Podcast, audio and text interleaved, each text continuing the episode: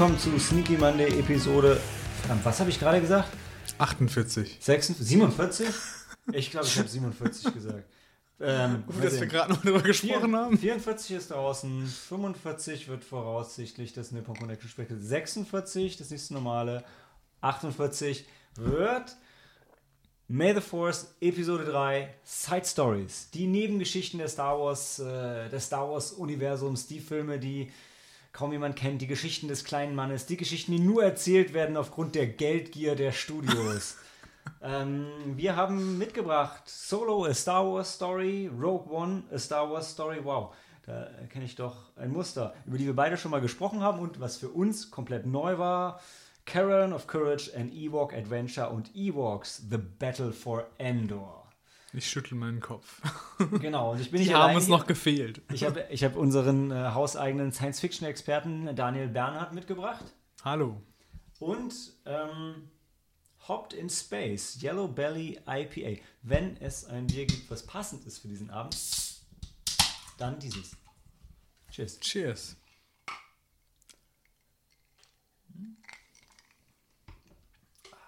Ja, kann man empfehlen. Haben die ihren gut gemacht. Bier können sie. Mhm. Natürlich ein irisches Bier, denn ein Großteil der Star Wars-Filme wird ja in Irland gedreht. Der andere Teil in. Naja. Mit irischer Musik äh, bei E-Box wieder gelernt haben heute. Ja, wird viel Flöte gespielt, mhm. ja. Genau, ähm, wir hatten einen Star Wars Side Story Abend, wo wir alle vier Filme schauen wollten.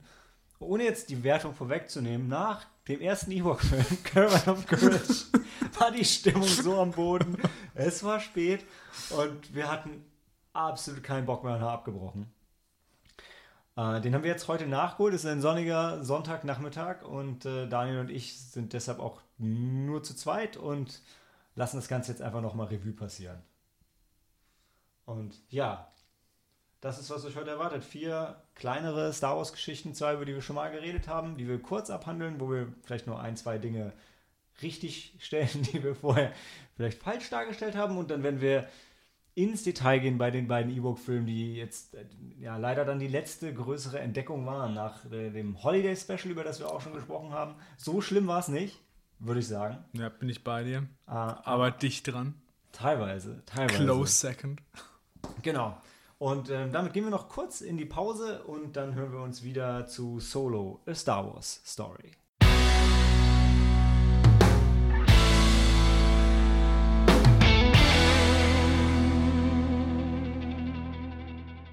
Never tell him the odds. Und ich sag's noch einmal: Solo, A Star Wars Story. Äh, Dan erzählt noch mal ganz kurz, worum es bei dem Film ging, denn niemand kann Filme so gut und kurz zusammenfassen wie Dan. Danke, danke. Also bei Solo Star Wars Story kriegen wir mit, wie Han Solo aus den Gossen von Corellia, der wird, der er halt dann ist, der Schmuggler of the Galaxy. Und ähm, er ist halt wirklich ein ganz junger Mann, seiner ersten ja, richtigen Mission im Weltall und das kommt halt dazu, weil er versucht von Corellia abzuhauen mit seiner Freundin. Das scheitert und äh, sie wird zurückgelassen auf Corellia und er versucht dann halt sein Glück zu machen im Weltraum muss sich bei der imperialen Marine verdingen, kommt dann da wieder raus und dann spinnt sich eben sein erster großer Job mit Chewbacca und seiner ersten Crew, die er dann hat. Da wir eh schon mal drüber geredet haben, vielleicht noch ganz kurz so unsere Meinung zur Qualität vom Film und dann direkt in den Spoiler-Bereich, weil ich, da brauchen wir jetzt eigentlich nichts mehr ausklammern. Der Film ja. ist jetzt über ein Jahr alt. Ich habe gerade noch mal hier gelesen, 58% ist die Audience Score und ich finde es echt schade, weil Solo ist für mich schon vorne mit dabei von diesen Side Stories. Ich mag den sehr gern. Ja, also mir hat er auch gefallen. Ich schaue gerade mal nach. Ich weiß, ähm, die, die Rotten Score ist die noch von damals, als der Film gerade gerade draußen war, beziehungsweise genau, als wir ihn gerade im Kino gesehen haben. Vielleicht hat sich da ja mittlerweile was getan. Live Research. Oh Gott. Das ist das Problem, wenn wir nur zu zweit sind, dann kann man sowas immer schlecht. Ah, Cori ist da immer besser am Handy. Ja gut, dafür äh, passt ja halt manchmal nicht auf, wenn wir über die Filme reden. Weil es ein bisschen zu gut am Handy ist. Es lädt und lädt und lädt. Hat sich nicht viel getan. Es ist 70 bei den Kritikern und 64 bei der Audience. Hat sich mhm. leicht gemäßigt. Aber ja, der Film kam nicht gut an. Ne? Ich denke, das ist ja in diese Zeit gefallen, wo auch diese Hauptstory halt draußen ist, wo viele halt mit Disney und Star Wars allgemein unzufrieden waren, das dann halt vielleicht deswegen auch abgelehnt haben. Leute waren abgefuckt nach Ja. Episode 8. Genau. Und es war auch einfach, ich meine, Disney hat ja jetzt daraus gelernt und bringen jetzt nur noch alle zwei Jahre einen Star Wars-Film raus und Solo kam nach Episode 8, also im Frühjahr, nach dem Weihnachtsfilm Episode 8, also direkt so fast back-to-back, so ähnlich wie die anderen großen Disney-Filme, Ja. die Marvel-Sachen. Nur da Star Wars halt ein bisschen gleichförmiger noch ist als die Marvel-Filme, es war den Leuten einfach zu viel. Und es hatte gerade zu dem Zeitpunkt, glaube ich, einfach keiner so richtig Bock auf, Richtig. auf Star Wars. Aber wirklich der Dämpfer gerade und wegen der Achter. Ja, und ich finde es halt schade, weil die Side-Stories, fand ich, haben sie wirklich gut gemacht. Der hat mir Rogue One gefallen, hat mir Solo gefallen. Das hat einen guten Vibe gehabt, hat dieses Star Wars-Universum für mich zum Leben erweckt, hat es rübergebracht und ich bin auch mit der Hauptstory mega unzufrieden, mag das gar nicht mehr, habe auch gar keinen Bock mehr auf diesen neunten Teil jetzt. Also ich bin da wirklich, mich haben sie verloren, ich bin da echt ausgestiegen. Und diese Side-Stories, da könnten sie von mir aus weitermachen. Und das ist halt schade, dass dann genau die halt keinen Erfolg haben, weil dann wird es ja auch nicht weitergemacht. Ja. Ja, ich weiß gar nicht. hm, Wir haben, glaube ich, nie eine Bewertung gegeben, aber wahrscheinlich wird es schon so, so dreieinhalb. Ja, Sterne, dreieinhalb würde ich total Also ein bisschen mehr als nur eine Empfehlung, aber ist auch weit davon entfernt, irgendwie Kein Meisterwerk, zu sein. nee. Nee. Aber war einfach, mir hat einfach wirklich, so wie ich schon gesagt habe, gefallen. Für mich bringt es diesen Hintergrund von Han Solo als Charakter glaubwürdig rüber und äh, setzt es sympathisch um und hat wirklich ein paar schöne Szenen drin zwischen ihm und Chewie, zwischen ihm und der neuen Crew. Also das, auch Lando fand ich super. Also, Lando, war, Lando war richtig gut. Ja, also, das hat so das- das war ein Highlight. ja, die Beziehung auch rübergebracht zwischen den Charakteren und wie der Mill- Millennium Falcon dann so geworden ist, wie er ist, fand ich eigentlich auch gut umgesetzt. Ja. Donald Glover als Lando war großartig. Ähm, Alden Ehrenreich als Han Solo war total okay. Ja, also auch nicht so dieses Drama und voll schlimm, wie man jetzt dann mitbekommen hat. Das kann ich halt schlecht beurteilen, aber das war immer, wird er berichtet, dass dann so oft die Leute unzufrieden waren mit seinen schauspielerischen Leistungen und so, richtig? Ja, genau. Ja, es, es gab ja den, den Regisseurwechsel Mhm. und dann mit massiven Reshoots, weshalb es der teuerste Star Wars-Film überhaupt ist. Mhm. So teuer, dass sie das Budget nicht preisgeben. Zumindest nicht, habe ich nicht direkt auf Anhieb was gefunden. Ähm, Schätzung ging, glaube ich, ja, also dann weit über die 200 Millionen. Und Genau. Und ich, will- ich werde jetzt kein Fan werden von Alden Ehrenreich, aber ich finde, er hat es okay gemacht. Also es hat mich überhaupt nicht in irgendeiner Form gestört während dem Film. Ja. Es ist halt immer dieses Ding, ne? also gerade bei Star Wars, wenn es halt für viele Leute so eine diese, diese heilige Kuh ist Mhm. und Harrison Ford als, äh, als Han Solo, da darf man auf keinen Fall ran. Ja, dann macht es halt einfach einer und macht es eben okay. Okay, genau. Ja. Ja. Gut, also schon Empfehlung von uns und dann spoilern wir mal ein bisschen rum. Also e- eine Sache, die ich halt schon mal super witzig finde, das äh, war für uns, das, was die ganzen zusammengehalten hat, war, dass ähm, na, Warwick Davis in allen vier Side Stories mitgespielt hat, sowieso wie fast überall. Hier den fantastischen Charakter Weasel, an den sich niemand erinnert. Er hält ganz Star Wars zusammen. Ja. Aber, aber witzig, dass der, der Regisseur Ron Howard hat auch Willow gemacht und Willow ist ja der Warwick Davis Film, wo er die Hauptrolle spielt.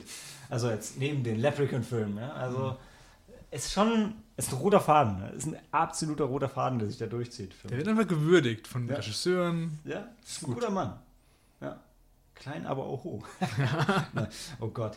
Ähm, ja, nee, also hauptsächlich ist er bekannt, da, weil er, weil er Wiki, Wiki E. Warwick, Wicked E. Warwick, genau, von den Ewoks. genau, den, den Haupt-Ewok, den mit den, den, den Leia am Anfang trifft, ne? Ja, den kleinen.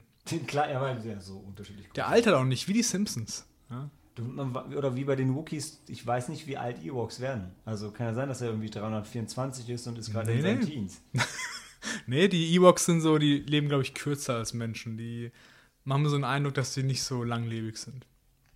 Ist aber ein guter Einwand. Äh, Dann, dann lass uns doch mal anfangen. Die, ähm, wir haben ja die Filme chronologisch geschaut. Hm. Und du hast mir erklärt, wie die Star Wars Zeitrechnung läuft. Also es Mhm. gibt, sie rechnen hier quasi von Before the Battle Before of Yavin Battle of Yavin, After genau. Battle of Yavin. Ja, das ist so wie in den Büchern, wo ich früher gelesen habe, wird das auch mal auf dieser Zeitskala halt behandelt, dass du immer weißt, wo du dich gerade bewegst.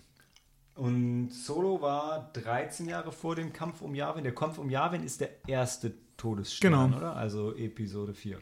So ist es. So, jetzt sind wir 13 Jahre davor. Rogue One natürlich im Jahr 0 davor oder im Jahr 0 danach. Also sowohl, naja, davor. Er ist ja vor dem Battle of Yavin, logisch. Sorry. Das ist mit den Aber Plänen. ist, aber es ist das gleiche Jahr. ja, richtig. Das wollte ich damit sagen, genau. weil Das Jahr 0 ist Ne? Genau, und danach kommen die, die beiden Ewok-Filme, die sich zeitlich zwischen Episode 5 und 6 einordnen. Warum das teilweise kritisch zu sehen ist, da kommen wir, Ja. kommen wir später zu. Aber das, das ist halt, wo wir uns bewegen. Das heißt, das Ganze vor der klassischen Trilogie und boah, wo, wo, wo, wie passt das denn zeitlich zu Episode 1, 2, 3? Auch vor Episode 1, 2, 3, oder? Was? Nein. 1, 2, 3 war ja dann noch vor so äh, Solo, oder? Eins ja, Ja. aber warte, stimmt, in drei werden Han und Leia ja erst geboren und diese nee, Genau. Quatsch, Han Luke Leia- und, Luke äh, und Leia. genau. Und da muss aber Han Solo ein Kind gewesen sein. Also das muss also 1, 2, 3 muss davor spielen. Genau, also Definitiv. ne, genau, dann, das heißt Solo nach Episode 1, 2, 3, also Mhm. zwischen, den, ähm, zwischen den beiden Trilogien. Jetzt macht Sinn. Gut, dann haben wir das. Wunderbar. Ähm, ja, dann wollen wir noch was zum Film sagen? Also ich will noch sagen, ähm, was ich auch neu gelernt habe, wir lernen ja immer wieder neue Sachen dazu bei jedem Star Wars Filmeabend. Ähm, es gibt ja diesen Bösewicht äh, in Han Solo, diesen, wie heißt der, Dryden, dieser von dieser Verbrecherorganisation. Dryden Voss von, der, der, der, von Infas Nest. Ja, Der nee, nicht von. Enfys Nest. Nicht Nest sind die Infas Guten. Ah, Infas Nest sind die Guten, stimmt. Äh, warte, Crimson, Crimson Dawn. Ich meine, komm, Crimson Dawn. Wenn, wenn, wenn du überhaupt keinen Zweifel daran lassen willst, dass deine Organisation eine Verbrecherorganisation ist, dann nenn sie Crimson Dawn. Genau. Und du hast mir gesagt, der hat Narben im Gesicht und die Narben verändern sich je nach seiner ähm, Gefühlslage, weil er so ein Alien ist. Und ich habe den immer als Menschen gesehen in allen Filmen vorher. Ich auch. Also ich habe es irgendwann gelesen. Once you've seen it, you can't unseen it anymore. Und dann ist es auch echt ganz cool eigentlich. Aber es ist schon so ein, so ein Detail, was halt sehr subtil ist. Mhm. Eigentlich finde ich es ja geil. So, so, so subtile ähm, Details, aber es ist gleichzeitig auch so ein bisschen, du guckst und denkst, okay, das, das ist halt ein Mensch. Ja. Ähm, naja. Aber die leuchtenden Narben, die kann man nicht mehr wieder wegmachen. Das ist. Ja, also eins meiner Highlights ist die Cantina-Szene von dem Film mit dem, mit dem singenden Goldfisch in, ähm, in, dem, in dem Schiff von, äh, na, von, von, von, von eben haben wir es so gerade, von Dryden. Dryden. Genau, das finde ich persönlich sehr geil. Ähm, ich glaube, was wir letztes Mal auch schon angesprochen haben, das, der Reveal am Ende mit Darth Maul, der, so wie ich gehört habe, wirklich bis zum Schluss nicht im Drehbuch feststand. Also es war nicht Mhm. an der Rap, sondern es war einfach, sie wussten nicht, wen sie da hinpacken, hatten ein paar Ideen. Und dann war der Sohn vom Regisseur mega der Darth Maul-Fan. Das hat der Regisseur wirklich in dem Interview gesagt. Ich habe das Interview gehört. Mhm. Und dann sagt er, okay, dann packen wir Darth Maul dahin. Du guckst es und denkst, cool. Darth Maul lebt also noch, wenn du jetzt nicht äh, Clone Wars und so gesehen hast. Dann bist du ein bisschen irritiert, aber freust dich, dass er wieder da ist. Also äh, mir hat es richtig gefallen und alle hoffen, hätt, wäre der Film erfolgreicher gewesen, dann wäre das wahrscheinlich ein Barometer dafür gewesen, auch Darth Maul nochmal zu zeigen. Also auch schade, ich hätte auch gerne einen Job gesehen, den er für Jabba dann als erstes macht, wo sie nach Tatooine kommen. Das wäre dann Solo 2 gewesen Ja. sozusagen, aber das wird wohl leider nie kommen. Nee, wohl nicht. Vielleicht noch ein Shoutout zu dem, wie heißt der, The Apprentice, der äh, Darth Maul Fanfilm, Mhm. den es auf, auf YouTube gibt, der sehr geil gemacht Fand ich ist. auch, ja. Den kann man sich auf jeden Fall gucken, wenn man noch Bock hat auf noch mehr Darth Maul. Coole Jedi-Kampfszenen. Ah, jetzt in, ähm, in The Apprentice. Genau. Weil Ich wollte sagen, wo, Hans, wo waren denn da Jedi? Muss ich jetzt wieder sagen, nein, das sind keine Jedi. äh, nee, jetzt kommt das gleich bei Rogue One. nee, ähm, ansonsten bei dem Film, ja, es passt, es passt, aber es ist jetzt ohne, ohne großartige Höhen, muss ich sagen. Also Lando Calrissian für mich eine. Ähm, wir hatten es gerade eben beim, beim zweiten Ewok-Film auch wieder mit Sabak, wobei, hattest du nicht, ist Sabak nicht ursprünglich ein Würfelspiel gewesen? Nee, es war ein Kartenspiel, War immer, immer- ein Kartenspiel. war immer ein Kartenspiel. Okay. Ja, dann äh, authentisch, dann sieht man ja nicht, was... Also auch in den Büchern ist Sabak auch schon immer ein Kartenspiel okay, gewesen. komisch. Irgendwie dachte ich, das wäre was anderes. Ne? Ähm, Es war immer ein Spiel, wo sich die Werte der Karten halt immer ändern. Also eigentlich in dem Originalding ist es so ein elektronisches Ding und du spielst mit so elektronischen, holographischen Ah, okay, Karten, okay. dann ändern sich die Werte von diesen Karten, während du das spielst. Und so läuft das halt ab. Und das ist ähnlich wie Poker, so ich ist halt, verstanden. wir haben halt die Low-Tech-Variante davon Genau. gespielt. Was ja auch Sinn macht. Ähm, L337, der äh, Androide, der sich für Frauen- und Androidenrechte einsetzt, auch, auch eine schöne Sache. Die Ja. Revolution der Droiden war Das schön. war toll. Ähm, da hätte ich auch gerne mehr von gesehen.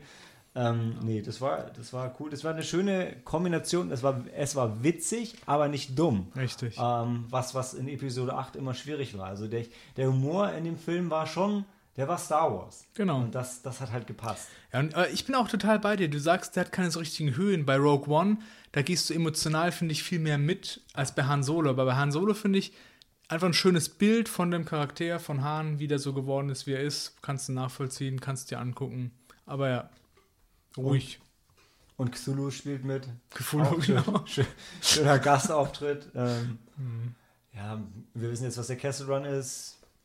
Wie, wie manche gesagt haben, es ist weniger ein Film über Han Solo, sondern mehr über Han Solos Zeug, also wo der Millennium Falcon herkommt, Ja. wo seine Würfel herkommen, wo sein Spruch mit der Granate herkommt, beziehungsweise den, den er ja, den er dann äh, Leia von ihm übernimmt. Mhm. Und ich denke, wow, hat er echt die Geschichte von seiner Ex. Muss Ex, so, Ex, muss Ex so gewesen sein, ne? Oder hat er die Geschichte vielleicht anders erzählt? Ja. Genial finde ich seine, wie er direkt anfängt, ähm, seinen, den, den Kessel Run weiter Ja, hochzupokern. genau, das fand ich auch super.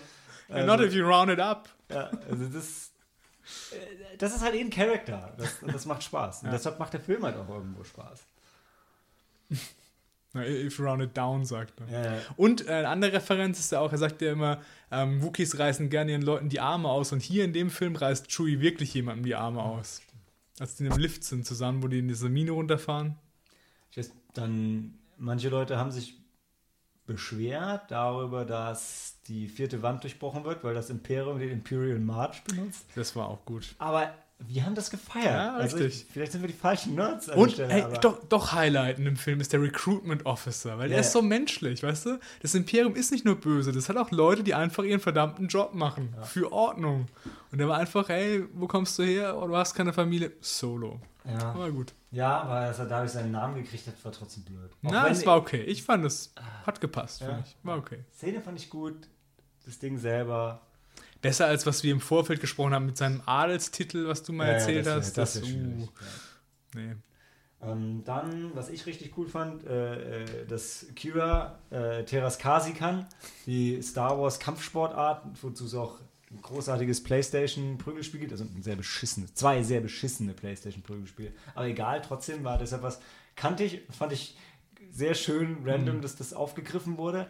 Ist wieder so ein Ding, was bei den E-Book-Filmen später gefehlt hat, hat man gemerkt, da war jetzt keiner dabei, der sich mal mit dem Hintergrundwissen und so beschäftigt hat, weil es hätte so viele Chancen gegeben, Ja. da so, so ein paar Easter Eggs einzubauen. Ja. Heute muss ich sagen, ein bisschen viele Easter Eggs eigentlich. Mhm. Also, das ist ja schon sehr drauf gemacht, dass so Leute wie wir sich sagen, ah, hier und da, und damit die auch jeder irgendwas findet, versteckt man halt jede Menge. Mhm. So wie wenn man mit seinen Kindern an Ostern Ostereier suchen geht halt. Ähm, aber ja, aber hier doch trotzdem viele kleine Dinge, über die man sich gefreut hat. Jetzt überlege ich gerade. Sind, ist in Solo, sind auch R2D2 und C3PO wieder irgendwo dumm Nee, aufgetaucht? nee, in Solo gar nicht. In Rogue One, ja. Mhm, Rogue One ganz kurz. Hat auch in Solo Ende. nicht. Echt in Solo gar nicht? Ja, Solo gar nicht. Wo hätten die denn auftauchen sollen? Die haben doch mit der Timeline gar nichts zu tun. Naja, nirgendwo hätten sie auftauchen sollen. Ich bin mir nur gar nicht sicher, ob sie es nicht trotzdem getan Ja haben. gut, also bei Dings, bei ähm, Rogue One macht es ja völlig Sinn. Das sind ja genau an der gleichen Location. Sie sind da, aber sie sind, sind, sind, sind auch auf dem Planeten vorher schon. Also, Sind sie? Ja, ja. Da laufen sie auch in der Straße. C3PO und R2D2? Ich mein schon. Nee. Die sind ganz am Ende, kurz bevor du Lea siehst, sind die, glaube ich, mit dabei. Äh, oh, ich hasse das, jetzt muss ich schon wieder nachschauen. Okay, warte mal. Auf dem Planeten, mit dieser, auf dem Planeten sind sie zwei Schwerverbrecher. Ja, auf jeden Aber Fall. nicht R2 und C3PO. Also gut, ich gucke erstmal nach Solo Star Wars Story. Mhm. Und das andere klären wir dann ähm, nach der Pause. Ja. Hm, nee, nee, könnte sein, dass du recht hast. Dann passt das auch. Aber Nee, bei, bei Rogue One siehst du sie zweimal. Ich meine, du siehst sie einmal auf dem Planeten und oder ganz am Schluss. Ja, stimmt, ganz am Schluss beim, beim Battle of Yavin stehen sie da und gucken halt. Die sind auf der Rebellenbasis. Genau. Und zu dem Zeitpunkt hätten sie eigentlich noch nicht auf der Rebellenbasis unbedingt sein sollen. Nee. Aber egal. Weil da sagen sie, uns sagt nie jemand was. Ja, genau. genau. das Stimmt, macht keinen Sinn. Ja. Warum soll denn? Ja, gut. Aber ja, wir greifen vorweg, weil wir sind ja eigentlich noch nicht bei Rogue One. ja, wir haben alles gesagt zu Han Solo, oder? Wie fandst du Emilia Clarke als Kira? Okay. Fügt sich ein. Ja. Ich habe halt echt das Ding, dass ich Emilia Clark, alias Cersei, äh, Cersei, Quatsch. Ähm, na, wie heißt Daenerys. die? Daenerys. Ich erkenne die ja nie, ne? Also ich höre das dann hinterher und denke so, ah, ja, stimmt. Ich, ich erkenne sie nicht. Mhm. Und dann höre ich halt von allen anderen, dass sie ihr vorwerfen, dass sie sich nicht in die Rolle einfügt. Und ich denke so, hm, für mich schon. Also ja, wie gesagt, mir, mir hat es auch gefallen. Fand ich gut. Ähm, Woody Harrison ist zwar ein bisschen sehr Woody Harrison. Also so, für mich ist es so ein bisschen wie wenn du Arnold Schwarzenegger reinpackst, wo du einfach den Schauspieler siehst und nicht die, die Figur, aber, aber, aber war ein cooler Charakter und hat gepasst. Und er hat auch gepasst auf den, den Lehrmeister für ihn. Und wie wir beim letzten Mal schon gesagt haben und wie alle bei dem Film das gefeiert haben, Han shot first. They got that one right.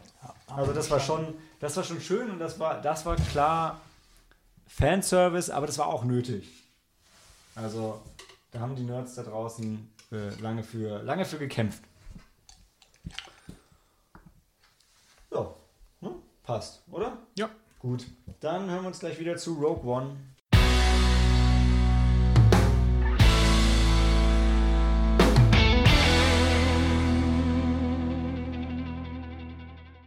A Rebellion Built on Hope. Star Wars Rogue One.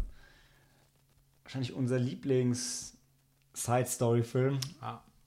Und Daniel, erzähl noch mal kurz, worum es geht, weil, wie ich schon gesagt habe, niemand schafft es so kurz und präzise. Baust, du baust überhaupt keinen Druck auf. Nein, nein, das ist nein, voll gut. Ähm, genau, Rogue One. Ähm, wir sehen, wie ein Wissenschaftler, der desertiert ist, mit seiner Familie auf so einem Farmplaneten lebt und ähm, das Projekt zum Bau des Todessterns stockt und die brauchen diesen Mann. Ja? Äh, sein Name ist Arso. Galen Erso. Galen Arso. Und Director Krennic geht also da runter, will dann halt wieder in die, ins Imperium rekrutieren. Er will eigentlich nicht mehr in so Massenvernichtungswaffen arbeiten, äh, lehnt es ab. Seine Frau versucht halt, sich dazwischen zu werfen, wird dabei dann erschossen. Und ähm, er kommt dann schließlich mit, mit Krennic und seine Tochter, die haben sie versteckt und die wird nicht gefunden. Die haben da die Mutter von ihr, also die Frau von Galen Arso, ähm, sie praktisch vor diesen imperialen Truppen verborgen und ähm, die wird abgeholt von einem Terroristen, nämlich. ah, Wie heißt er? Äh, das ist hier ähm, na, von, von aus der aus der aus der Zeichentrickserie. Oh, wieso komme ich denn gar nicht drauf? Saw Gerrera. Saw Gerrera, das ist eben ein Extremist, auch innerhalb von diesen Rebellen hat er also Methoden, die fragwürdig sind, wird immer gesagt. Und der nimmt sie halt unter seine Fittiche. Dann sehen wir einen Cut, sehen sie als Erwachsene, wie sie im Gefängnis sitzt. Und dann entspinnt sich halt die Story, ähm, wie man über sie praktisch dann an den Vater rankommen kann, um diese Pläne von dieser Kampfstation halt in Besitz zu kriegen. Und da ist ein Geheimagent involviert, ähm, der sie halt ähm, dann kontaktieren soll, um dann über sie an den Vater ranzukommen. Und dann geht die Story los. Genau. Auch hier wieder nur ein kurzer Abriss, bevor wir dann mit den Spoilern weitermachen. ja, es ist ein fantastischer ähm, Star Wars-Untersetzer, den der hat. Der klebt nur leider immer wieder an dem Glas. Ansonsten aber, bis auf, dass er funktionale Probleme hat, sieht er super aus. Ähm, danke nochmal, Helena. War ein schön- schönes Auf Geburtstagsgeschenk. Ähm, aber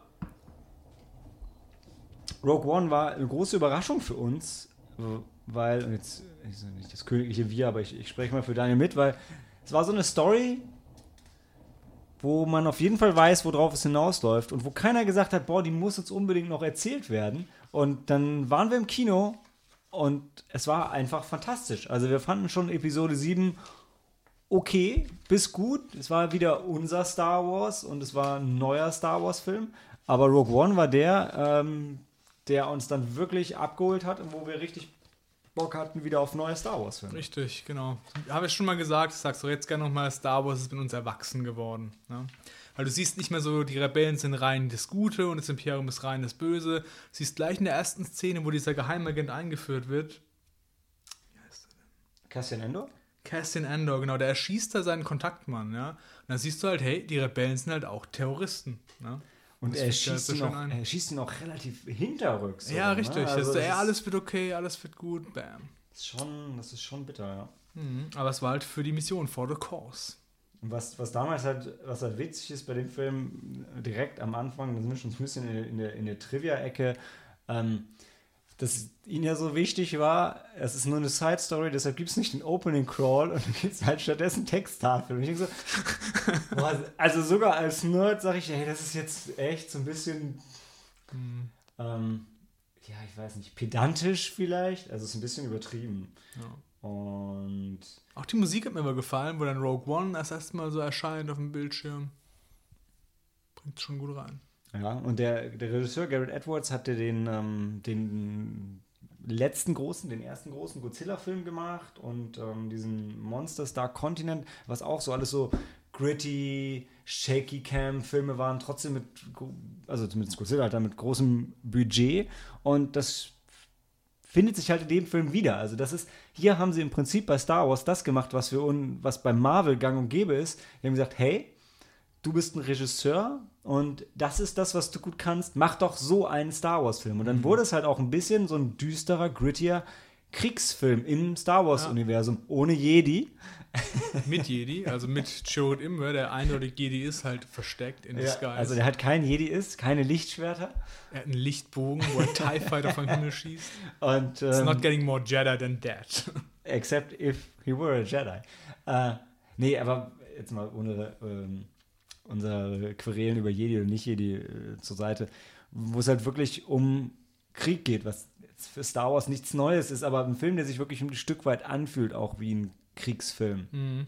Und wo es eben Opfer gibt, wo es Verlust gibt und wo vielleicht auch nicht alles gut ausgeht und trotzdem, wie schon die Tagline sagte, Rebellion, Build und Hope, also es ist jetzt nicht alles schlecht, aber es ist definitiv ein gutes Stück düsterer als in anderen Star Wars-Filmen. Ja. Und wir sagen gar nicht, dass jeder Star Wars-Film düster sein muss, aber jeder Star Wars-Film sollte irgendwo seine eigene Identität haben und sich trotzdem in das Ganze einfügen, wie das halt bei den Marvel-Filmen auch so ist.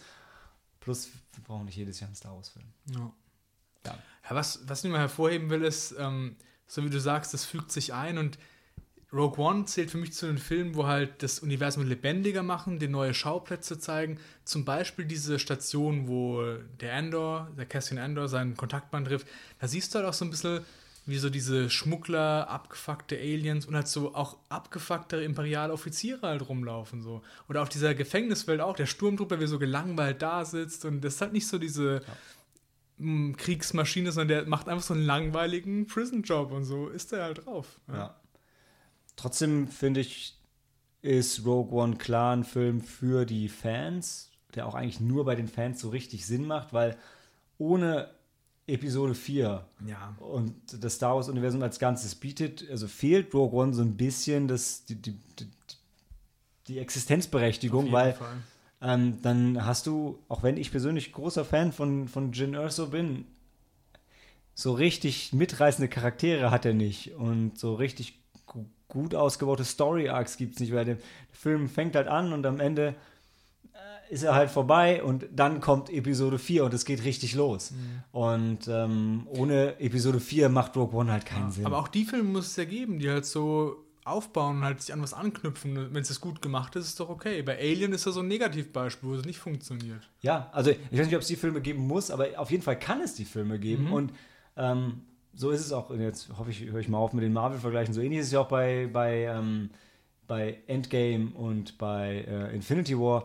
Das sind halt auch Marvel-Filme, die machen auch keinen Sinn für jemanden, der nicht die anderen 21 Filme davor gesehen hat, weil, aber gleichzeitig, warum sollte so jemand denn diesen Film gucken und trotzdem ist der Film für in sich, für die Leute halt großartig, so, weil du brauchst halt bei Rogue One auch einen gewissen Teil an Exposition brauchst du nicht, und das ist cool als Star Wars-Fan, wenn dir halt nicht total viele Dinge erklärt werden, die du sowieso schon weißt. So wie der nächste Batman-Film keine Origin-Story braucht für eine halbe Stunde, weil die Leute kennen das, die Leute wissen das. Und ähm, deshalb für uns, Rogue One funktioniert super. Ja. Bester, Angucken. beste Side-Story. Richtig. Wenn ihr Bock auf gritty Star Wars habt. Außerdem K2SO, ähm, bester, für mich beste Roboter im Star Wars-Universum, ja. Gesprochen von Alan Tudyk, der auch in Firefly den Piloten spielt. Und hier ist ja auch der Pilot. Und er ist mhm. einfach, er ist halt ein umprogrammierter imperialer Droide und lässt auch so ein bisschen raushängen, dass er nicht so richtig Bock drauf hat. Und ist einfach super witzig. Ja, kann ich nur schreiben. Gibt so eine geile Szene, wo, wo er halt einen anderen imperialen Droiden kaputt kloppt und dann wirklich so, du siehst nur so, das ist nur so ein kleiner Blick von ihm, auf dem du denkst so, hm, ist es wirklich cool für mich, dass ich gegen die kämpfe. Ich bin ja eigentlich einer von denen. Gleichzeitig ist er aber dann, da bricht so ein bisschen die Filmlogik, ist er aber so herzlich und loyal tief ja. in seinem Inneren. Ähm, und es wird aber so trocken erklärt mit, ja, der ist halt der Typ, der ihn umprogrammiert hat, war halt auch ein Arsch. ähm, aber nee, der Film macht echt Spaß. Obwohl er eigentlich sehr düster ist. ja, also wie du gesagt hast, der baut einfach auf und ich finde die zwei zusammen, wenn du Episode 4 guckst, direkt nach ähm, Rogue One, es funktioniert einfach. Das geht ja. so nahtlos ineinander über. super.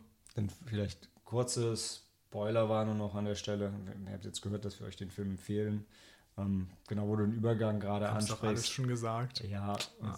also das ist auch wieder purer Fanservice, ja. Vader einmal mm. kämpfen zu sehen in, mit den Effekten von heute und eben zu seiner Hochzeit. Großartig. Also ja. du, sa wir saßen im Kino und wow.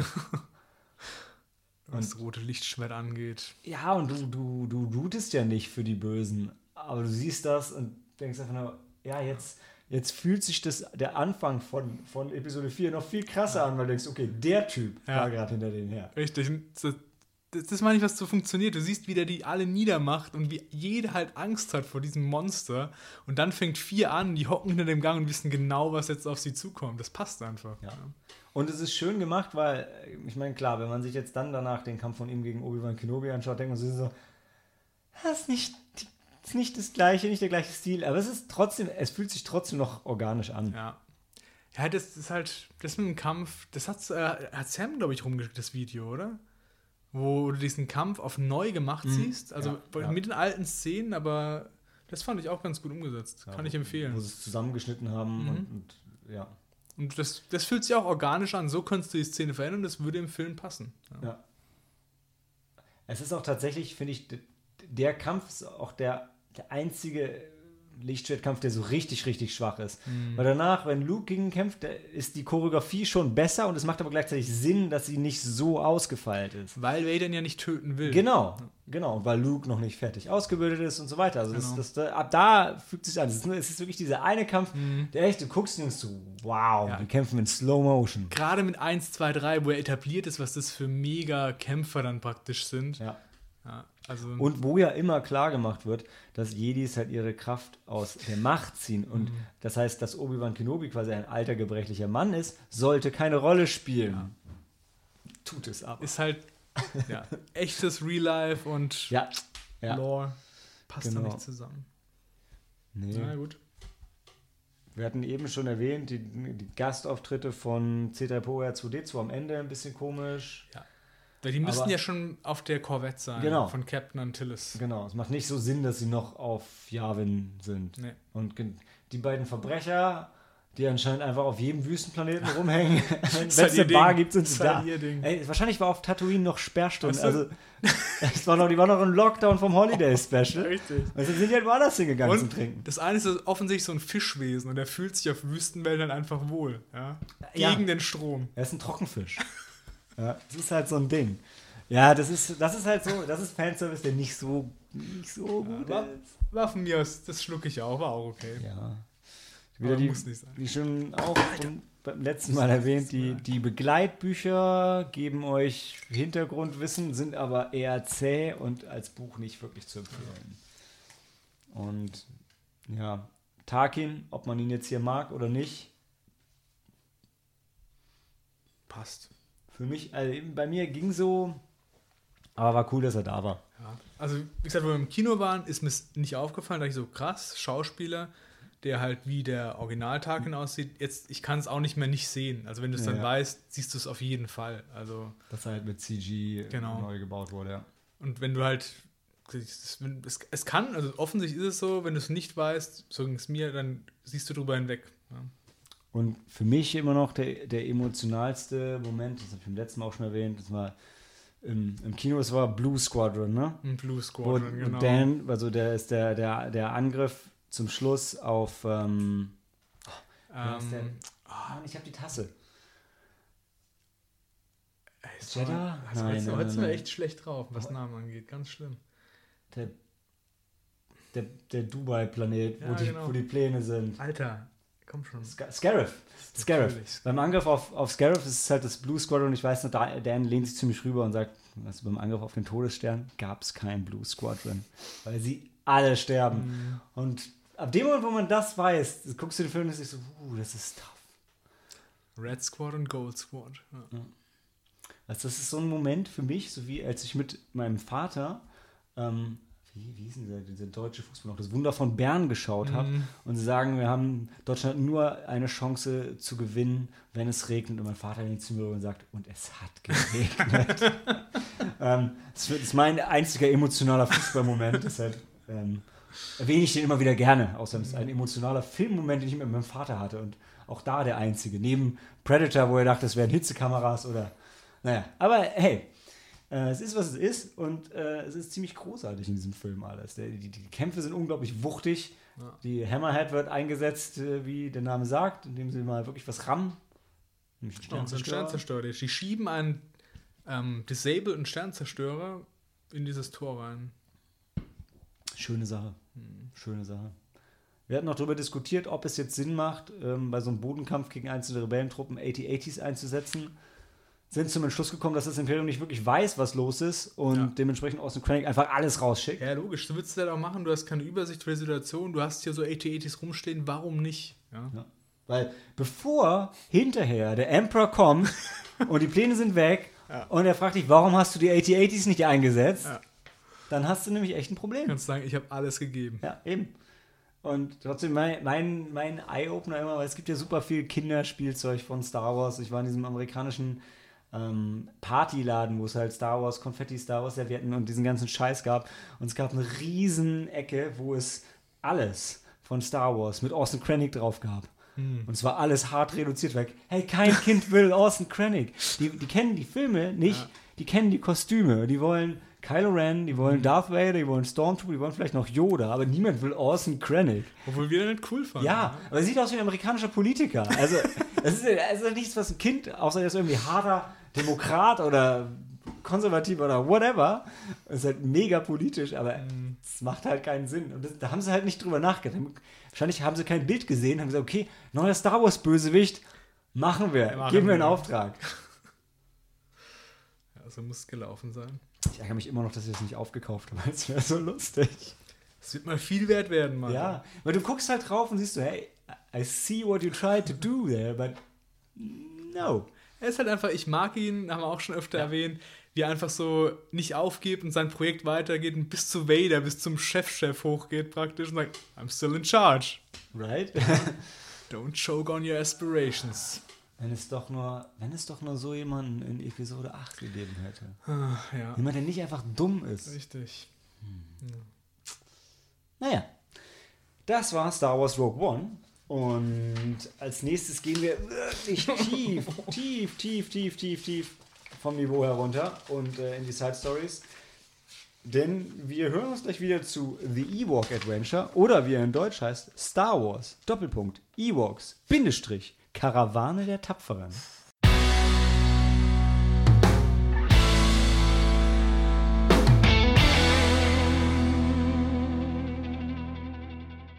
You live the adventure, you love its heroes. Wow, der, der, der erste Ewok-Film ähm, kam raus 84 im Fernsehen. Es gab, glaube ich, auch einen limitierten Kino-Release sogar in Deutschland. Wahrscheinlich dann irgendwie gemattet, weil der Film ist 4 zu 3. Es gibt eine mhm. ähm, englische DVD, zumindest noch gebraucht, mit einem mit dem coolen Ewok Double Feature. Ist auch erschwinglich. Also wenn man den Film sehen will, legal, dann kann man das so tun. Äh, ich habe gelernt durch diesen Film, dass es in den USA eine gesonderte Freigabekategorie gibt für Fernsehsachen, weil dieser Film hat TVG, was wahrscheinlich für General Audience steht, keine Ahnung. In Deutschland ist er ab 6.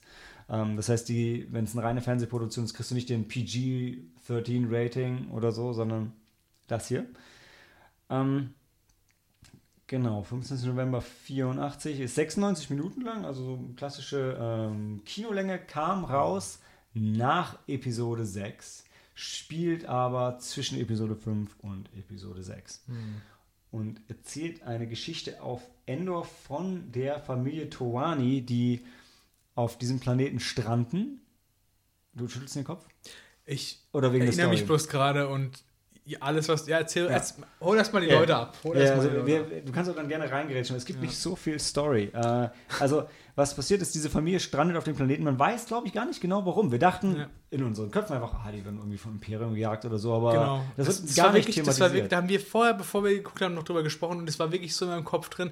Ich habe als Kind diese Filme mal gesehen. Für mich war klar, die fliehen vom Imperium und werden von denen gejagt. Und war aber nicht so. Ja.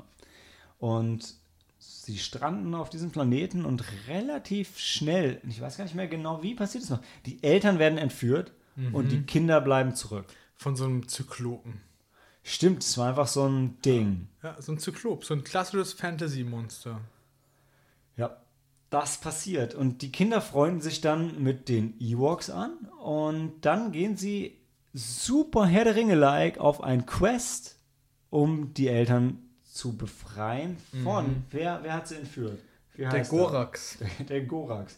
Der auch null, es wird überhaupt nicht definiert, wer das ist und warum der ist und was das jetzt soll. Der Gorax und seine Rattenpferdarmee. Ja. Also ist ein Film, der wirklich nur historisch interessant ist. Genau so kann man sich besser sagen. Und weil du gesagt hast, jetzt steigen wir mal ein, die, die- die Story ist praktisch nicht existent. Also, das ist eine Aneinanderreihung von irgendwelchen dummen Plots und Vielleicht ganz alle, kurz. alle Charaktere sind nervig. Nur eine, eine kurze, kurze Spoiler, Spoilerwarnung schon mal an der Stelle. Ja, wenn, wenn, also, Alter.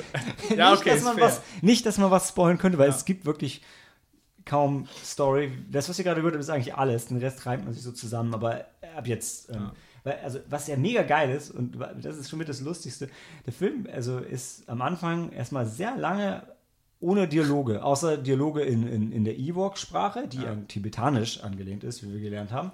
Und es gibt einen Narrator, der mit Absicht so ist wie bei so einer Tierdoku. Man wird dazu er erzählt, wie die Ewoks da leben in ihrer Welt und so. Und wenn es einen Höhepunkt gibt des Films, ist es das. Ja, weil das ist super witzig. Er zeigt die Ewoks in ihrem natürlichen Habitat auf Endor, auf dem Sanktuarium-Mond. Und ähm, du folgst halt so einer Ewok-Familie, ja. Und das ist okay, das ist, kann man sich angucken. Und dann wird es halt richtiger Schwachsinn. Ja, also es ist vor allem, also sie geben sich auch nicht so viel Mühe, Endor anders darzustellen als, keine Ahnung, im kalifornischen Wald. Also es ist jetzt, es sieht schon halt sehr auch nach Erde aus. Also das, Klar, ja. das merkst du einfach. Es gibt einfach so, so normale Felder, Wiesen mit Blumen und, und ich glaube, sie haben ein paar komische Tiere da zumindest noch irgendwo rumlaufen In gehabt. dem Baum ist doch so ein Ja, da, das- Armfresser drin. ja, das war aber das. Also es ist auch effektseitig passiert halt nicht viel. Und genau die, die, diese, ähm, diese Karawane der Tapferen, die ist halt großartig, ja. Lass uns das mal, das kommt ja später, die Karawane Tapferen. Komm, Was wir müssen, wir müssen erstmal, ich will noch darauf eingehen und sagen, wie sehr mich die zwei Kinder genervt haben, die Hauptdarsteller des Filmes sozusagen. Das ist einmal der Bruder, ähm, also sie wollen ja ihre Eltern wiederfinden, bevor sie sich mit den Ewoks anfreunden. Und der Bruder ist ein richtig nerviger, ähm, nicht mal Jugendlicher, ist ein Kind. Sindel und Mace. Sindel und Mace, Der genau. große Bruder und die kleine Schwester. Richtig. Die kleine Schwester ist so Drew Barrymore E.T. Alter, Ja. so drei, vier. Die kann schon laufen, aber ist halt super, super, Super klein jung und, und hat irgendwie Fieber dann, ne? Genau, und du merkst halt auch, die kann halt null Schauspieler. Ja. Du kannst halt, du sagst immer Kinderschauspieler Hit or Miss und sie ist so ein Miss. Also, wo einfach so, so wirklich dumpf auswendige Lines aufgesagt werden, richtig nervig ist. Und der Junge ist einfach nur aggressiv und dumm. Und auch als Kind, du willst so jemand nicht als Identifikationsfigur und als Helden, weil er einfach, ja, alles falsch macht, was du falsch machen kannst. Ja. Und ich hatte es ja eingangs schon erwähnt, wahrscheinlich bei, bei Solo, so Easter Egg-mäßig. Also das, das Schiff, mit dem die runterkommen, keine Ahnung. Schrotthaufen. Das Ja, einfach also nur ein das was man, was man gar nicht, was man nicht kennt. Und auch der Junge, also die Blaster, die sie benutzen, Sachen, die man nicht kennt. Der Junge hat was, was so ein bisschen aussieht wie eine Rebellenuniform, Ja. was keinen Sinn macht, Nee. einfach nur von den Farben her dran angelehnt ist.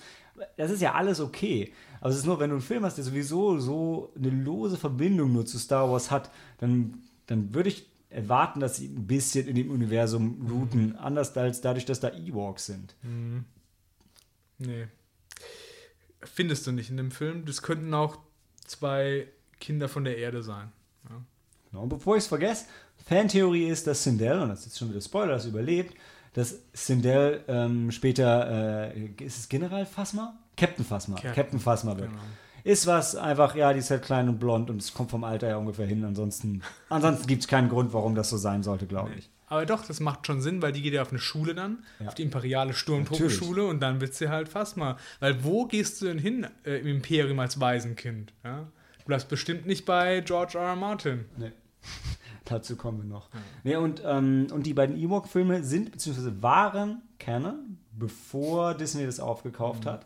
Und da habe ich auch gelernt, dass es vier verschiedene Level von Canon gibt. Also es gibt Movie Canon, dann General Canon, was heißt, was die Fernsehsachen sind, die zwar nicht in den Filmen vorkommen und nicht erwähnt werden, aber die dazu zählen. Dann gibt es George Lucas Canon, das ist im Prinzip, wenn George Lucas irgendwann mal was gesagt hat, dann ist es halt so, weil er ist halt George Lucas. Und dann gibt es halt nicht Canon. Und die hier waren halt irgendwie B-Level Canon, also offiziell anerkannt, aber eben nicht in den Filmen. Das, deshalb gibt's, sind sie auch in diese Timeline einsortiert und ähm, deshalb haben wir uns die angeschaut. Ja.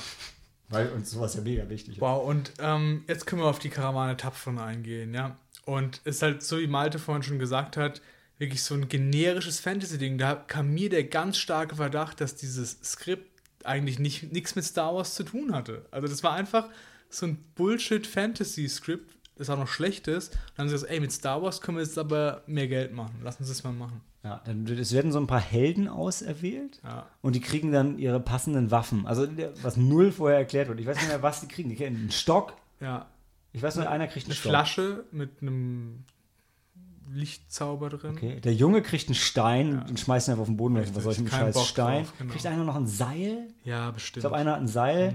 Also halt so, so random Scheiß. Ja.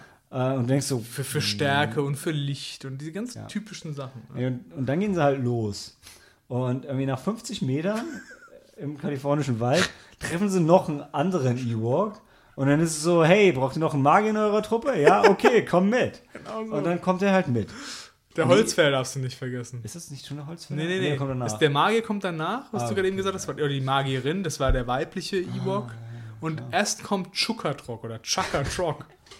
das war der Holzfäller. Dann sagen sie auch so, hey, wir, wir haben kein Muscle in der Gruppe, das fehlt noch. Kommt der halt mit, mit seiner Axt. Chaka, Chakatrok. Ja, die, diese Ewok-Gruppe, die, die haben auch alle Namen. Du hast gerade mal eins zitiert. Also mal sehen, es gibt den Dish, der kommt auch in Teil 2 wieder vor. Das ist der Häuptling, oder? Genau, Weechi, das ist lustig, das ist der weibliche Ewok und die spielt in Total Recall mit. Wenn ihr euch an Total Recall erinnert, ähm, eine von diesen Mutanten, so ein kleines Mädel. Also nicht Wie Mädel, sondern eine Frau. Ja, genau, genau, genau. Das ist die. Also, Okay. ja, ja, und dann gibt's, Nicht die mit den drei Titten, sondern die genau, Zwergin. genau, die, die gespielt von Debbie Lee Carrington, genau. Und dann gibt's Whittle, gespielt von Tony Cox. Und das ist der, der überall mitspielt. Das ist der kleine äh, Farbige in Bad Santa, der war in Spaceballs dabei, in Leprechaun 2 in, der, ähm, in dem Irish Pub. Der, der Ja, abgefuckte Kleinwüchsige, der, der, genau, der Stress macht. Der war in Coolio-Musikvideos dabei, überall. Wenn es irgendwo einen Kleinwüchsigen gibt und die kriegen nicht Warwick Davis, dann holen sie sich Tony Cox. Das ist auch ein geiler Name, Ja. oder? Das ist Also, bestimmt nicht sein, ist ein Künstlername. wahrscheinlich, ja. Chaka Chok hast du, dann gibt's King, Shodu. Ist Locray auch noch ein Ewok, oder? Oder? Bestimmt. Ich bestimmt. Ich habe da aufgehört, da- da sind noch mehr. Also, Das ist eine richtig große Gruppe, ne? eine Karawane. ja. Wir haben auch einen Wagen dabei. Mhm. Ja, nee, und dann, dann fahren die halt da so lang und dann, dann kommt, also eins meiner Highlights sind so ein bisschen angelehnt, oder Herr der Ringe ist vielleicht ein bisschen angelehnt dran, whatever. Aber dann kommt, dann kommt auf einmal kommt ein Teich. Und dann rennt der Junge dahin, weil er halt dumm ist. Ähm, was sieht er in dem Teich? Sein? Spiegelbild. Sein. Spiegel? Nee, er sieht nicht irgendwas anderes. Nee, er sieht sein Spiegelbild. Und dann greift er rein. Ja, Und dann greift er rein, dann ist er gefangen im Teich. genau. Und dann versuchen sie ihn rauszuholen und dann schmeißen sie was in den Teich rein und sofort macht's plopp und dann ist es auch im Teich und es ist wie eine Wand, man kommt nicht Genau. durch. Und dann kommt der Stock zum Tragen, denn einer der E-Box hat ja einen Stock bekommen. Das ist der Magic magische Stick. Stock, der magische Stock, mit dem ihn aus dem Teich. Und ich So, wow. So random. Also ganz ehrlich, sogar in einem Videospiel wird man sich dafür schämen. Ja, wirklich. Und wir haben uns wirklich fremdgeschämt. Wir haben es geguckt, wir waren betrunken, aber so klar waren wir, dass es richtig dumm ist. Dass einfach alles da keinen Sinn macht. Ja. Also, ja. Ja. Und es geht halt genauso weiter. Das, das reihen sich random Plots aneinander, die nichts, wirklich gar nichts miteinander zu tun haben. Dann kommt als nächstes mein Lowlight, die Feenwesen. Ja? Aber die war echt, ich eigentlich Ey, come on. Also du siehst halt so eine Zeichentrickfigur, die halt gemalt ist und die halt eine Fee ist, so wie Tinkerbell. Und die haben, ist da halt dann mit dabei. Und dann fangen die die ein und dann werden die Freunde. Ja, und erst macht die aber so Stress. Und es Richtig. sind nicht erst ganz viele noch. Ganz und die fangen, viele. die, die fangen eine von den Ja. Tausenden ein und dann ist sie dabei.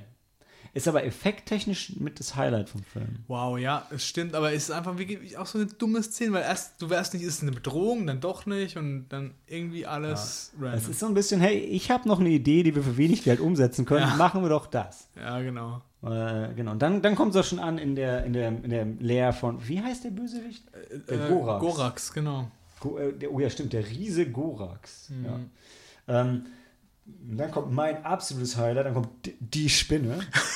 Also ernsthaft, wenn ihr mal, wenn ihr mal zu Halloween, zu Galeria Kaufhof oder so geht, ja, und ihr seht diese hässlichen, schlecht gemachten ähm, Stoffspinnen an so Seilen, die, die, also die klettern aber, aber auch alt und abgeranzt. Ja. ja, stimmt. Also wirklich, die haben gesagt, ey, wir brauchen irgendwas für die Szene, was nicht da hängt noch was. Was ist das? Ist, ja, sieht aus wie eine Spinne. Ja, nehmen wir die. Weil dann die gehen über so einen Abgrund rüber in so einer Höhle und dann wird die wirklich so von oben runtergelassen. Du siehst wirklich, du, du siehst die Fäden und du siehst, dass sich nichts an dem Ding richtig bewegt. Ich glaube, die Augen leuchten auch Gar irgendwie. nichts. Das ist wirklich und dann, die zappelt nur so, weil die an den Fäden ziehen. Die Augen leuchten so kurz rot. Ja. Das ist der Special Effekt.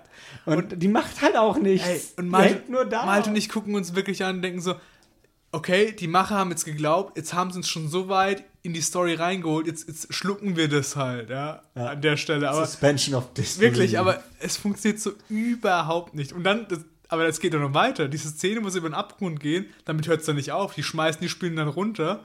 Und unten wartet das kleine Mädchen mit seinen zwei Beschützern und die kämpfen nochmal gegen die Spinne, weißt du? Du hast ein Requisit, das trashig und scheiße ist und du setzt es zweimal ein, ernsthaft. Vielleicht haben sie die Erlaubnis gekriegt, ey, ihr dürft die Spinne kaputt kloppen. Das alles klar, machen wir. Das ist halt wirklich.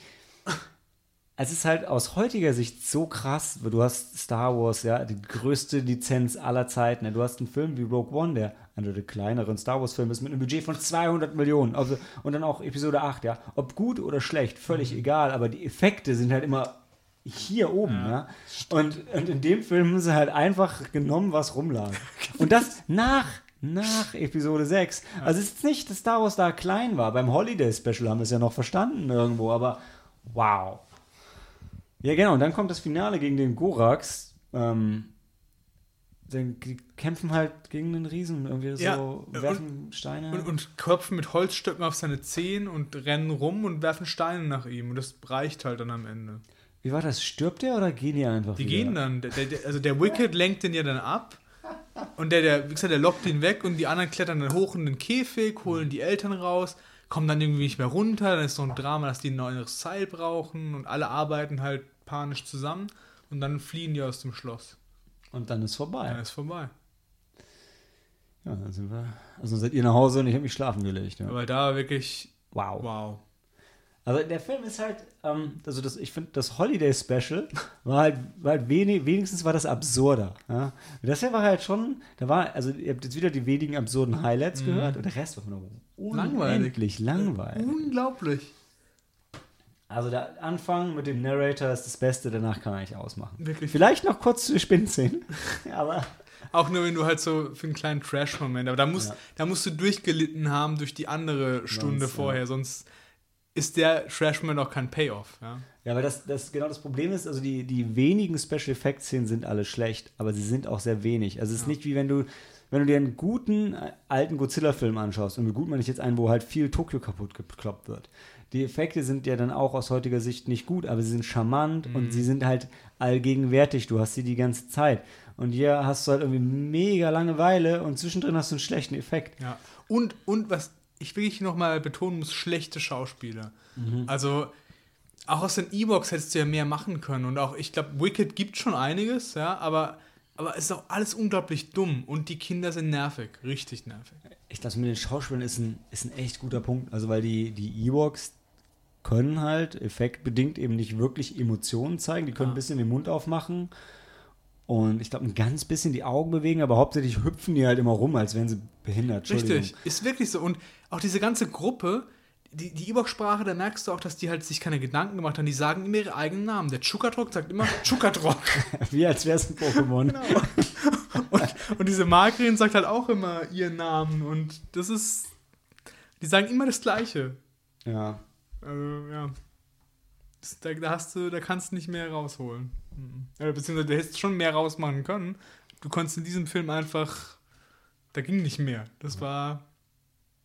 Wir haben im. Trivia noch gelesen, dass es in einem von den Hintergrund-Mad-Paintings irgendwo Winnie Pooh versteckt ist. Äh, ich werde mir den Film nicht nochmal angucken, um ihn zu suchen, aber hey, ihr habt es jetzt gehört. Also wenn ihr euch anguckt, dann haltet halt nach Winnie Pooh Ausschau, dann habt ihr ein bisschen was zu tun vielleicht. Ja, also ich muss sagen, das ist ganz klar. Holiday Special ist das Schlechteste, was in Star Wars jemals gemacht worden ist. Gucken wir uns auch nie wieder an. Aber das ist wirklich close second. Also wirklich, also bei, bei Swords Edge. Und macht weniger Spaß. ja, und macht weniger Spaß, weil es eben einfach nur langweilig ist. Und witzigerweise, jetzt wo ich den zweiten Ewok-Film auch gesehen habe, weiß ich, den kannte ich nicht. Den hier hatte ich damals schon gesehen. Also Mhm. manche Szenen kamen mir dann bekannt vor. Ich weiß nicht, ob ich ihn ganz gesehen habe. Glaube ich fast nicht. Aber ein paar Szenen, also gerade den, den du erwähntest mit dem, ähm, mit dem komischen Vieh im Baum, Mhm. die Szene kannte ich. Ja. Aber die war auch dumm. Wie alles. Der Ratten, das, was ein guter Effekt war, war der, der, der Rattendämon. Das Rattenvieh gegen das, Das Rattenvieh, gekämpft genau. Naja, das das, war war gut okay, ja. Das war auch Stop-Motion, das war schön, aber es ist halt so ein bisschen wie bei einem Horrorfilm, wo du am Anfang einmal eine nackte Frau durchs Bild rennen siehst und du denkst, uh, da gibt es richtig Sex in dem Film. Und dann kommt die ganze Zeit nichts wieder. So ist auch hier. Es gibt einfach so ein bisschen Effekte und da liegt ein Raumschiff rum, aber da kommt nichts nach. Also der, der Gorax am Ende reißt es auch nicht raus. Nee, nee. Nee, das war, das war nix, Leute. Das war nix. You, Ja. you, you will not love its heroes. nee. Wir müssen noch Sterne vergeben. Oh, echt? Eigentlich ja nicht, weil es war keine Sneak, aber von mir aus können wir ein. Ja, ich würde auch bei einem dabei sein, weil es ist wirklich, der muss Leute vorwarnen. Das, das ist wirklich, das macht Star Wars nur schlechter. Egal wie du das drehst und wendest. Ja. Ja, ist eine Side-Story, die nicht hätte erzählt werden müssen. Nee. Gut. Gut, dann äh, gehen wir in die Pause und ähm, kommen gleich zum Abschluss zu Ewoks, The Battle for Endor. Oder wie er in Deutsch heißt, Star Wars, Doppelpunkt, Ewoks, Bindestrich, Kampf um Endor.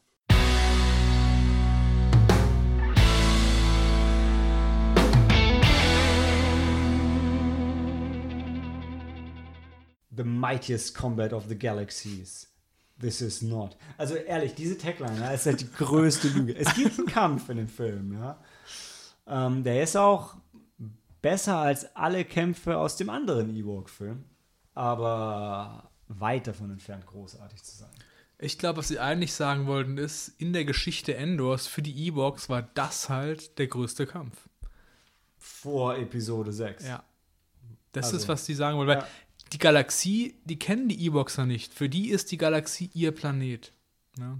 Trotzdem war auch, also trotzdem ist der Kampf in, in ähm, na, Return of the Jedi größer, also auch auf Endor.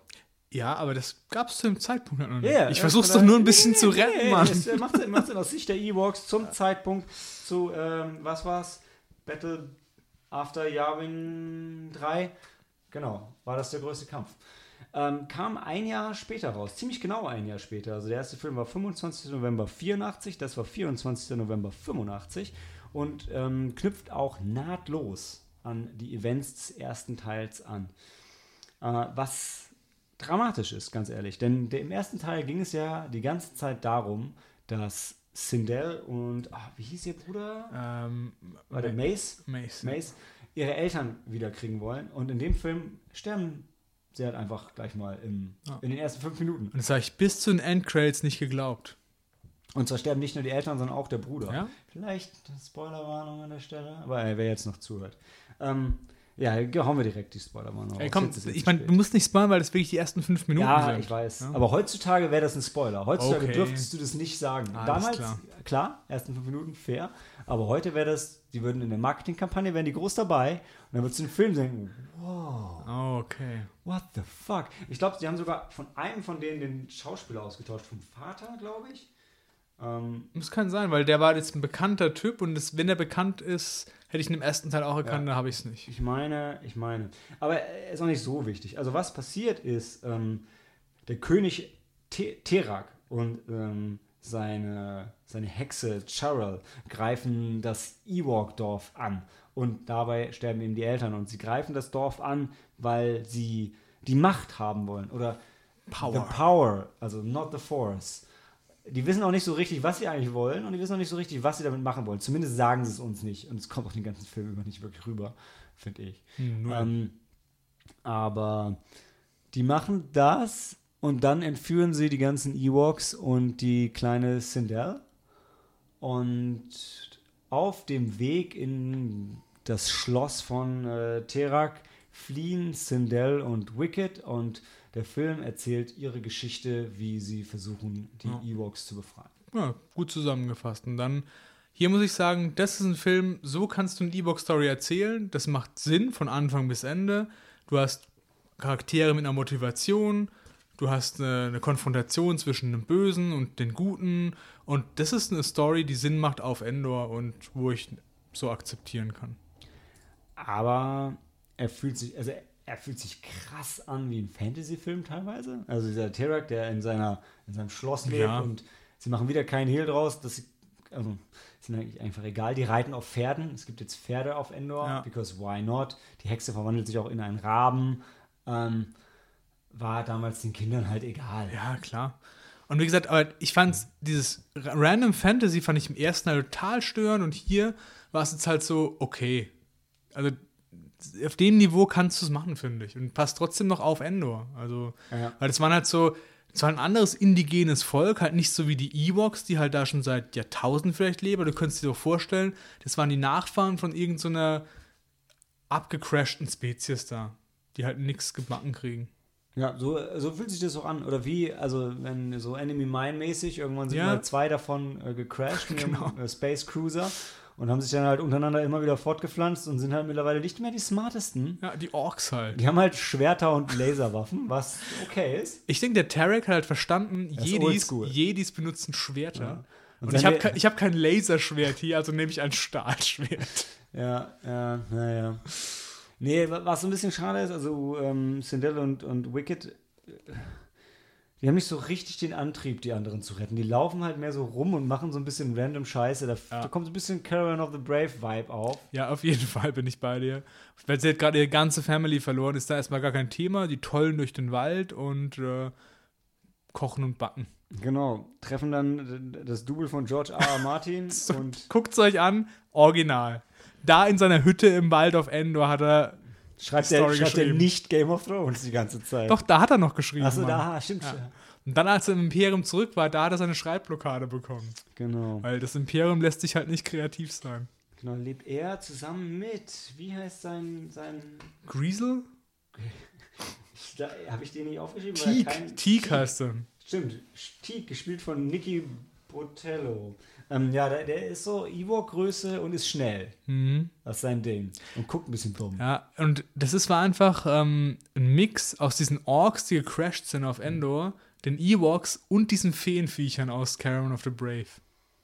Das, Ja. war, war so ein Gemeinschaftsprodukt aus den drei So Spezies. wie, die, so wie die Orks ja der Offspring sind von Elben, die von Ja. Urukai geraped wurden. Richtig, so habe ich das auch aufgefasst und hat für mich mega Sinn gemacht. Ähm, ja, und äh, genau, ein, ein Thema, wir hatten es ja schon ein paar Mal angesprochen, warum die Timeline so ein bisschen kritisch ist.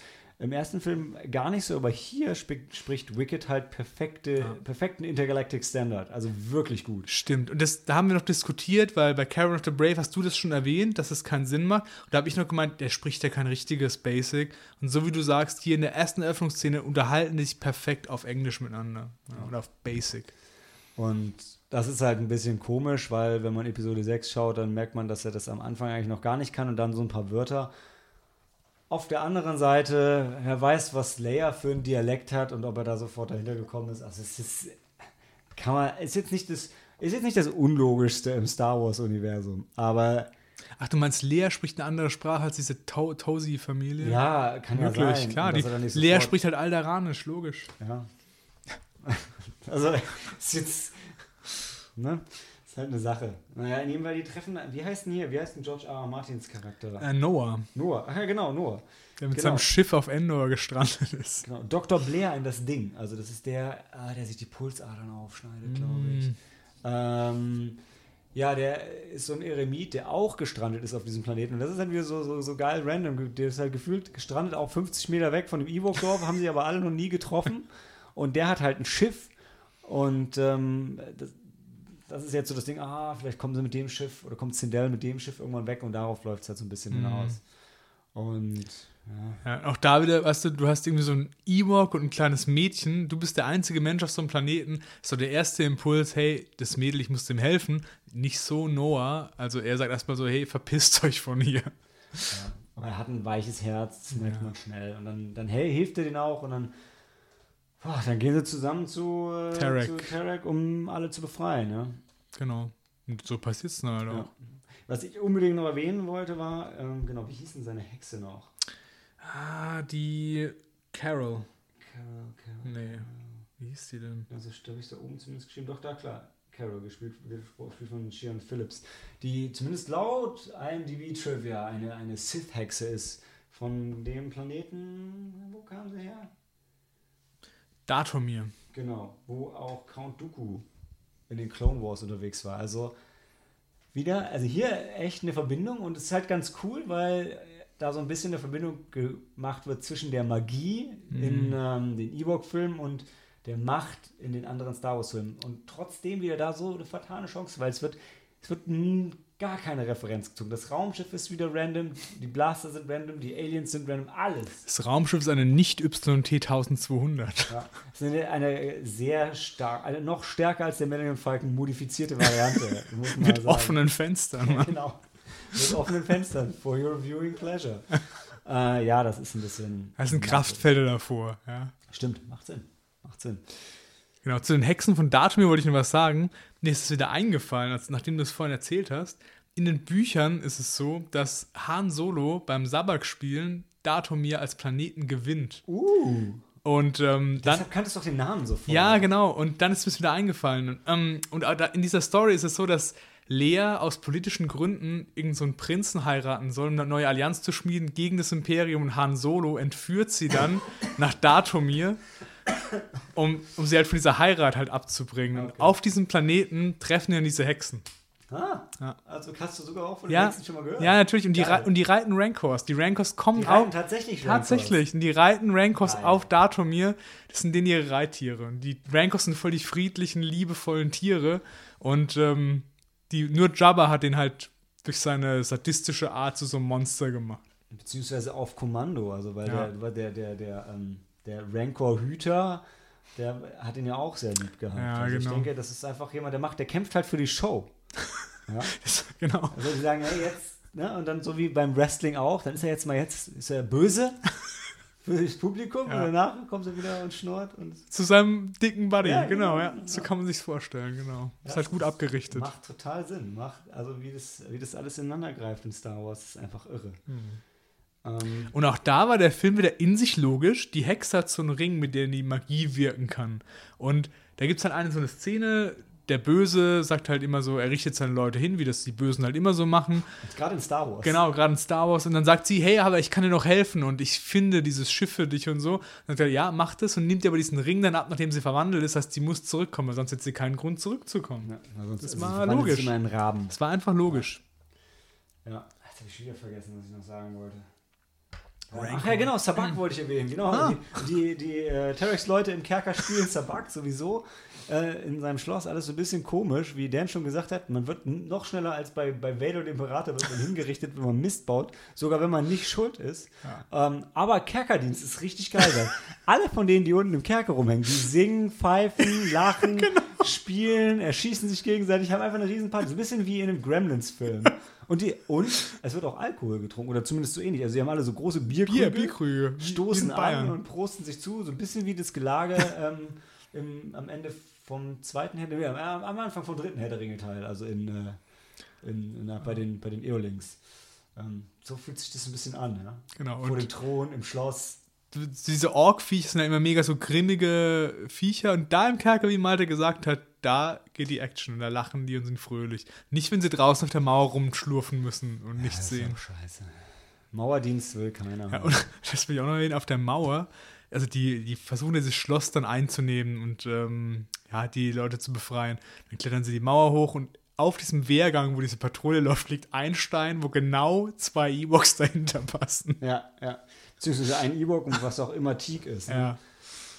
Ja, ja, ja. Naja, und dann zum Schluss gibt es halt eine, eine Schlacht zwischen den Ewoks und den, äh, den, der Armee von King Terrak, die so ein bisschen an die Schlacht, den Kampf um Endor in Episode 6 erinnert, Nicht, aber nicht nur ein bisschen, da waren einige Szenen eins zu Ja, eins ja. da. Also wo sie Steine auf die Sturmtruppen werfen und die Rüstung nicht von den Steinen schützen, so ist es da auch. Ja. Da, diese, diese Ork-Viecher haben eine gepanzerte Stelle, das ist ein Metallding auf dem Kopf, ein Stein trifft und er ist tot.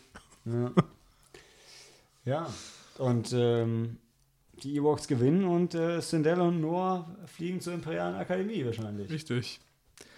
Und fandst du das Katapult aus Toastern nicht auch schön? Das Katapult war super. Ja. Und da auf einmal, die Ewoks hatten sogar Granaten, ja, also sie waren besser bewaffnet noch als in Episode 6. Besser als bei der richtigen Battle for Endor. Ja, aber wenn man für 80 STs keine Granaten braucht, dann ist ja auch okay. Ja, genau. Und Ja, da reichen Holzstämme, das ist okay.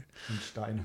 Ich mochte auch die Szene, wo sie diesen Baumstamm zersägen und diese Baumdinger runterrollen, alle schreiend wegrennen Ja. vor diesen kleinen Dingen. Und analog zu, ähm, zu Prometheus rennen sie vor den runden Baumstämmen natürlich in einer geraden Linie weg, anstatt zur Seite auszuweichen. Ey, aber Leute, so ist das, wenn man Panik hat, ja? Genau. Prometheus ist ein guter Film. Ich möchte es nochmal erwähnen an der Stelle. Ehrenrat. Eben Im Vergleich zu anderen aus dem Alien-Franchise, ja. ja. f- Flötenlastigen Film, ja. Ja. Ja. Und das schließt so ein bisschen unsere Star Wars Side Stories, ne? Mehr haben wir nicht. Jetzt haben wir alles gesehen, was zu sehen gibt. Ja, es gibt noch ein paar, es gibt noch random Zeichentrickserien, aber Fernsehen ist ja nicht so unser Ding. Wir sind ja ein Kinopodcast. Trotzdem schauen wir mal, was äh, wie The Mandalorian wird auf dem Disney Plus Channel Ende des Jahres. Kann gut werden, muss nicht. Dann kommt noch Episode 9. Kann nicht gut werden. Wir hoffen, wir hoffen das Nein, Beste. ich habe keine Hoffnung mehr. Die Hoffnung existiert nicht Ich mehr. hoffe das Beste. All hope is gone. But a Re Rebellion built on hope. Ja, aber nee, die hatten zwei Filme, die, die waren Build on Hope und waren beide kacke. Ja. ja, wir werden berichten, wenn es denn soweit ist. Und für heute hast du noch was, was du sagen willst? Nee, ich bin durch. Dann Handy aus und Film ab.